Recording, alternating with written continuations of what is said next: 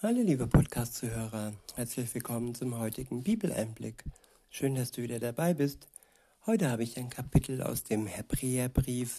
Es ist das Kapitel 4 und ich verwende die Übersetzung Hoffnung für alle. Der erste Abschnitt ist überschrieben mit Gott.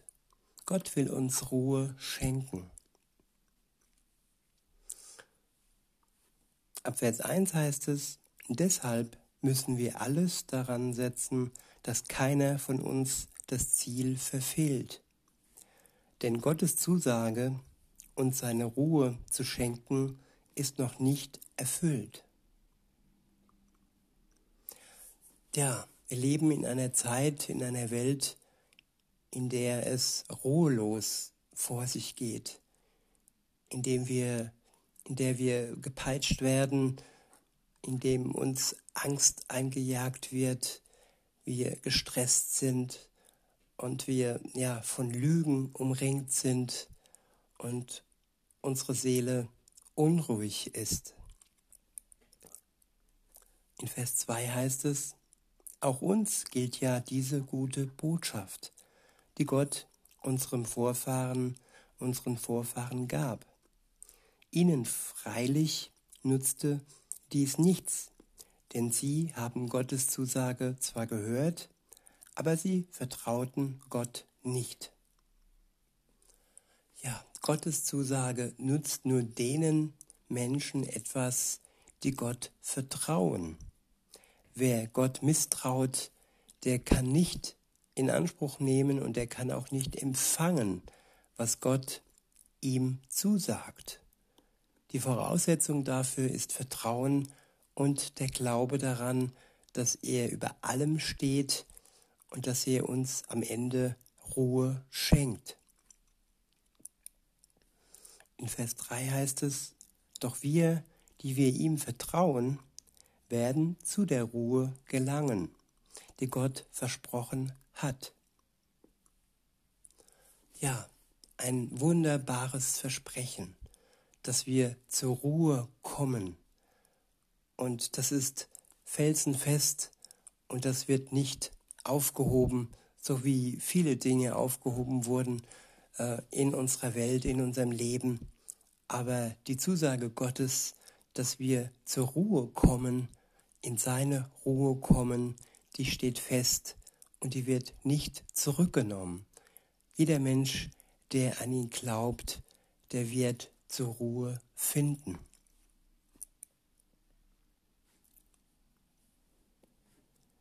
Ich wiederhole Vers 3 und fahre fort. Doch wir, die wir ihm vertrauen, werden zu der Ruhe gelangen, die Gott versprochen hat. Gott hat gesagt, in meinem Zorn über ihren Unglauben habe ich geschworen, niemals sollen sie in das verheißene Land kommen nie die Ruhe finden, die ich ihnen geben wollte. Und das sagte Gott, obwohl es die Ruhe von allem Anfang an gab, als Gott die Welt geschaffen hatte.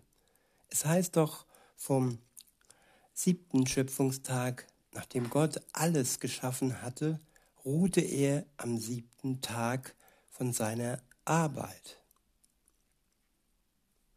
Ja, diese weltliche Ruhe hat Gott geschaffen, dass er einen Tag auserkoren hat, in dem wir zur Ruhe finden, wenn wir ihm glauben und diesem Gebot folgen und dieses Gebot ernst nehmen, dass wir uns eine Auszeit gönnen, einmal in der Woche, am siebten Tag.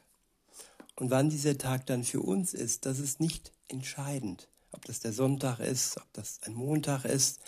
Wichtig ist, dass wir einen Ruhetag vor Gott haben.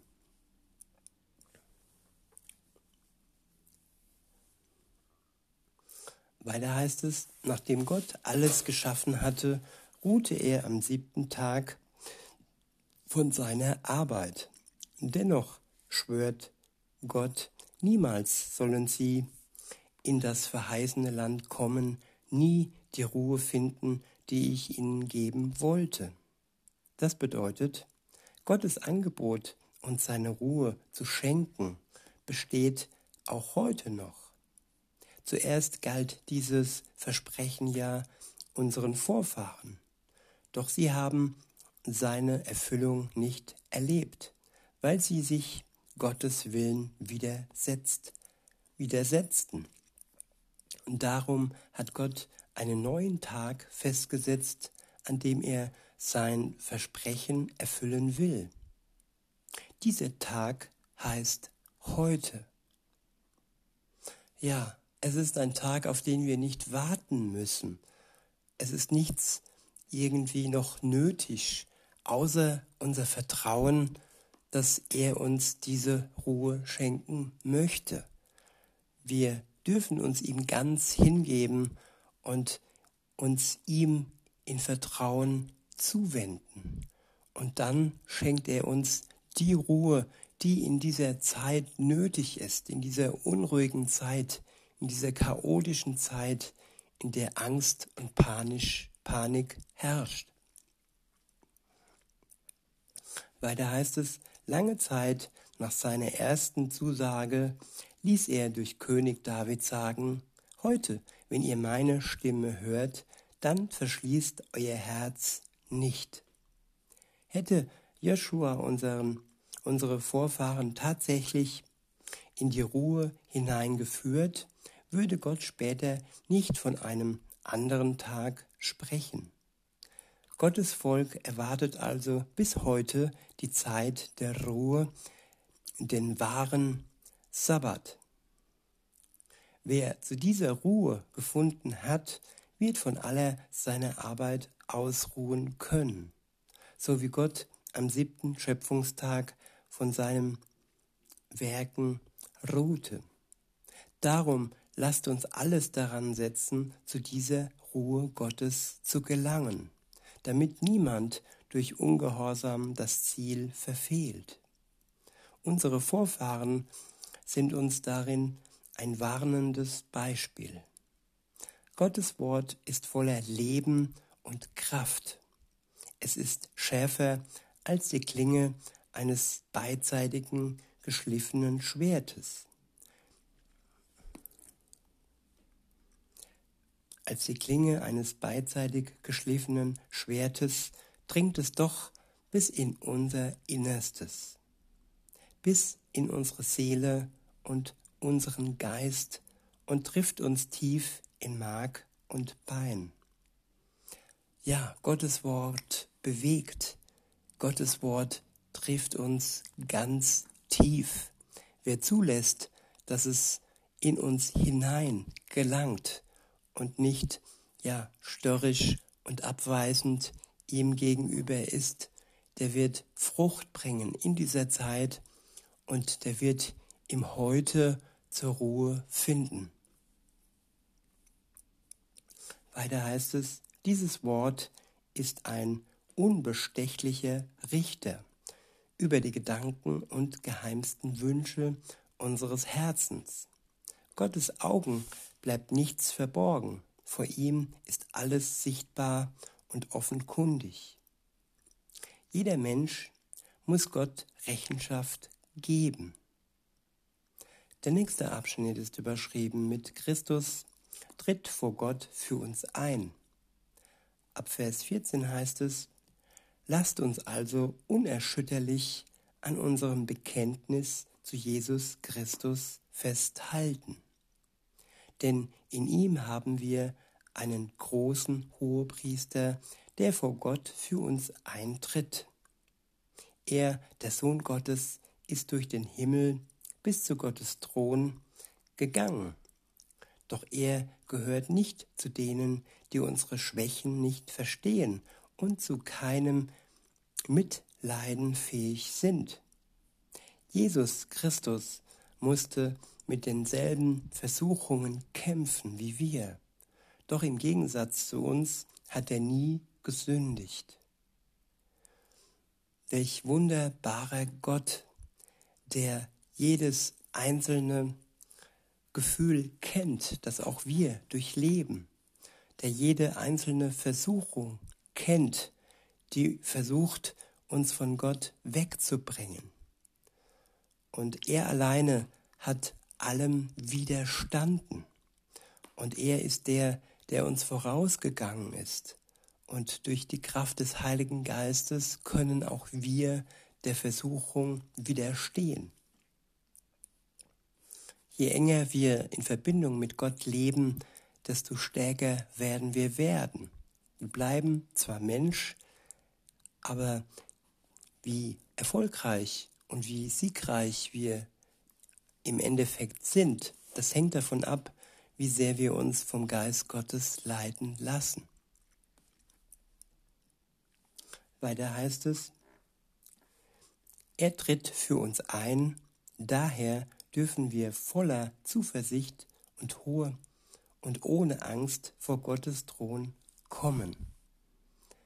Ja, ich habe schon oft gehört, ähm, kann Gott mir vergeben? Ist es möglich, dass all die Schuld, die ich begangen habe, ja, zu vergeben ist?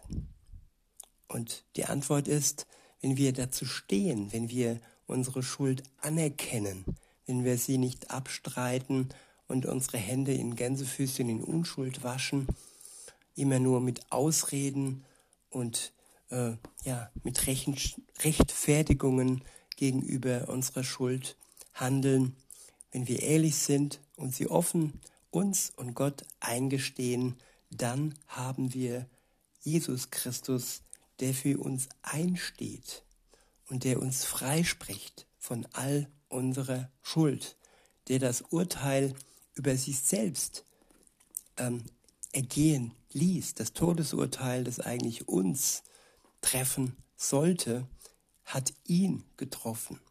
Und so können wir, wenn wir dies im Glauben für uns annehmen und in Anspruch nehmen, können wir ohne Angst vor Gottes Thron treten. Denn, so heißt es weiter, Gott wird uns seine Barmherzigkeit und Gnade zuwenden. Gott wird uns seine Barmherzigkeit und Gnade zuwenden, wenn wir seine Hilfe brauchen. Auf Gott ist Verlass. Und wer seine Hilfe braucht, der wird seine Barmherzigkeit und seine Gnade spüren. Lasst uns unser Herz ihm gegenüber öffnen und alleine ihm vertrauen und dann werden wir ein Leben führen, das erfüllt ist und das voller Freude ist, voller Hoffnung ist und auch voller Gewissheit ist, dass er seine Versprechen hält. In diesem Sinne, liebe Zuhörer, wünsche ich euch noch einen schönen Tag und sage bis denne.